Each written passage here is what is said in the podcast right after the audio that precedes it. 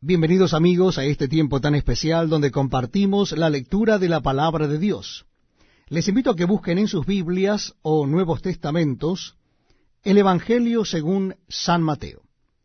Nuestra lectura ha de comenzar en el capítulo 27. Evangelio según San Mateo, capítulo 27. Dice así la palabra de Dios. Venida la mañana todos los principales sacerdotes y los ancianos del pueblo entraron en consejo contra Jesús para entregarle a muerte. Y le llevaron atado y le entregaron a Poncio Pilato el gobernador. Entonces Judas, el que le había entregado, viendo que era condenado, devolvió arrepentido las treinta piezas de plata a los principales sacerdotes y a los ancianos, diciendo, Yo he pecado entregando sangre inocente. Mas ellos dijeron, ¿Qué nos importa a nosotros? Allá tú. Y arrojando las piezas de plata en el templo, salió y fue y se ahorcó. Los principales sacerdotes, tomando las piezas de plata, dijeron, no es lícito echarlas en el tesoro de las ofrendas, porque es precio de sangre. Y después de consultar, compraron con ella el campo del alfarero para sepultura de los extranjeros. Por lo cual aquel campo se llama hasta el día de hoy campo de sangre. Así se cumplió lo dicho por el profeta Jeremías cuando dijo, y tomaron las treinta piezas de plata, precio del apreciado, según precio puesto por los hijos de Israel, y las dieron para el campo del alfarero, como me ordenó el Señor. Jesús, pues, estaba en pie delante del gobernador, y éste le preguntó diciendo, ¿Eres tú el rey de los judíos?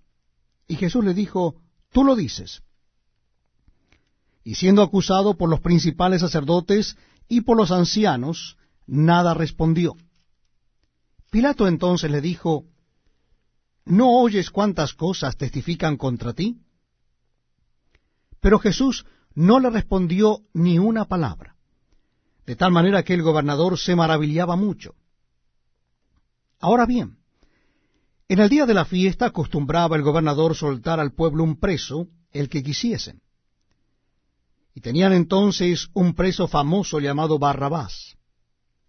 Reunidos pues ellos, les dijo Pilato, ¿A quién queréis que os suelte? ¿A Barrabás o a Jesús llamado el Cristo? Porque sabía que por envidia le habían entregado. Y estando él sentado en el tribunal, su mujer le mandó decir, no tengas nada que ver con ese justo, porque hoy he padecido mucho en sueños por causa de él. Pero los principales sacerdotes y los ancianos persuadieron a la multitud que pidiese a Barrabás y que Jesús fuese muerto. Y respondiendo el gobernador les dijo, ¿A cuál de los dos queréis que os suelte? Y ellos dijeron, A Barrabás. Pilato les dijo, ¿Qué pues haré de Jesús llamado el Cristo? Todos le dijeron, sea crucificado. Y el gobernador les dijo, pues, ¿qué mal ha hecho? Pero ellos gritaban aún más, diciendo, sea crucificado. Viendo Pilato que nada adelantaba, sino que se hacía más alboroto, tomó agua y se lavó las manos delante del pueblo, diciendo, Inocente soy yo de la sangre de este justo, allá vosotros.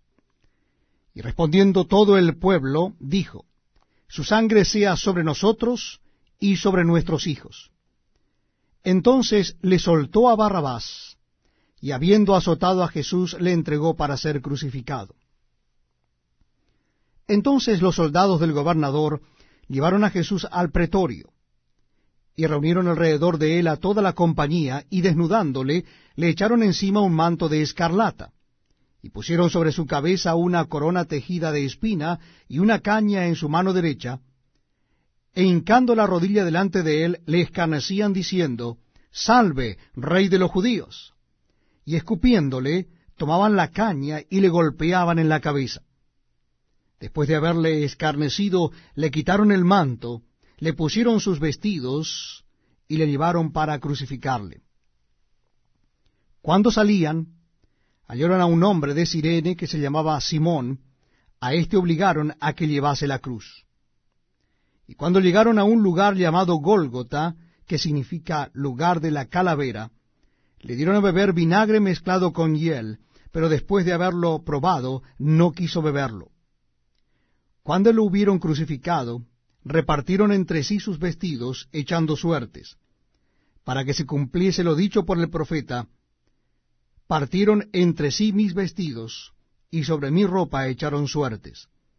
Y sentados le guardaban allí. Y pusieron sobre su cabeza su causa escrita. Este es Jesús, el rey de los judíos. Entonces crucificaron con él a dos ladrones, uno a la derecha y el otro a la izquierda. Y los que pasaban le injuriaban, meneando la cabeza y diciendo, Tú que derribas el templo y en tres días lo reedificas, sálvate a ti mismo si eres hijo de Dios, desciende de la cruz. De esta manera también los principales sacerdotes, escarneciéndole con los escribas y los fariseos y los ancianos decían, a otros salvó, a sí mismo no se puede salvar. Si es el rey de Israel, descienda ahora de la cruz, y creeremos en él. Confió en Dios, líbrele ahora si le quiere, porque ha dicho, soy hijo de Dios. Lo mismo le injuriaban también los ladrones que estaban crucificados con él. Y desde la hora sexta hubo tinieblas sobre toda la tierra hasta la hora novena. Cerca de la hora novena Jesús clamó a gran voz diciendo, Elí, Elí, lama sabactani. Esto es, Dios mío, Dios mío, ¿por qué me has desamparado? Algunos de los que estaban allí decían al oírlo, a Elías llama éste. Y al instante, corriendo uno de ellos, tomó una esponja y la empapó de vinagre, y poniéndola en una caña le dio beber. Pero los otros decían, deja, Veamos si viene Elías a librarle. Mas Jesús, habiendo otra vez clamado a gran voz, entregó el Espíritu. Y aquí el velo del templo se rasgó en dos, de arriba abajo, y la tierra tembló, y las rocas se partieron. Y se abrieron los sepulcros, y muchos cuerpos de santos que habían dormido se levantaron, y saliendo de los sepulcros después de la resurrección de él, vinieron a la santa ciudad y aparecieron a muchos. El centurión y los que estaban con él guardando a Jesús, visto el terremoto y las cosas que habían sido hechas, temieron en gran manera y dijeron, verdaderamente este era Hijo de Dios. Estaban allí muchas mujeres mirando de lejos, las cuales habían seguido a Jesús desde Galilea sirviéndole, entre las cuales estaban María Magdalena, María la madre de Jacobo y de José, y la madre de los hijos de Zebedeo. Cuando llegó la noche, vino un hombre rico de Arimatea llamado José, que también había sido discípulo de Jesús. Este fue a Pilato y pidió el cuerpo de Jesús. Entonces Pilato mandó que se le diese el cuerpo, y tomando José el cuerpo lo envolvió en una sábana limpia y lo puso en su sepulcro nuevo, que había labrado en la peña, y después de hacer rodar una gran piedra a la entrada del sepulcro, se fue. Y estaban allí María Magdalena y la otra María sentadas delante del sepulcro. Al día siguiente, que es después de la preparación, se reunieron los principales sacerdotes y los fariseos ante Pilato, diciendo, Señor, nos acordamos que aquel engañador dijo, viviendo aún, después de tres días resucitaré. Manda pues que se asegure el sepulcro hasta el tercer día. No sea que vengan sus discípulos de noche y lo hurten y digan al pueblo, resucitó de entre los muertos, y será el postrer error peor que el primero. Y Pilato les dijo, ahí tenéis una guarda. Id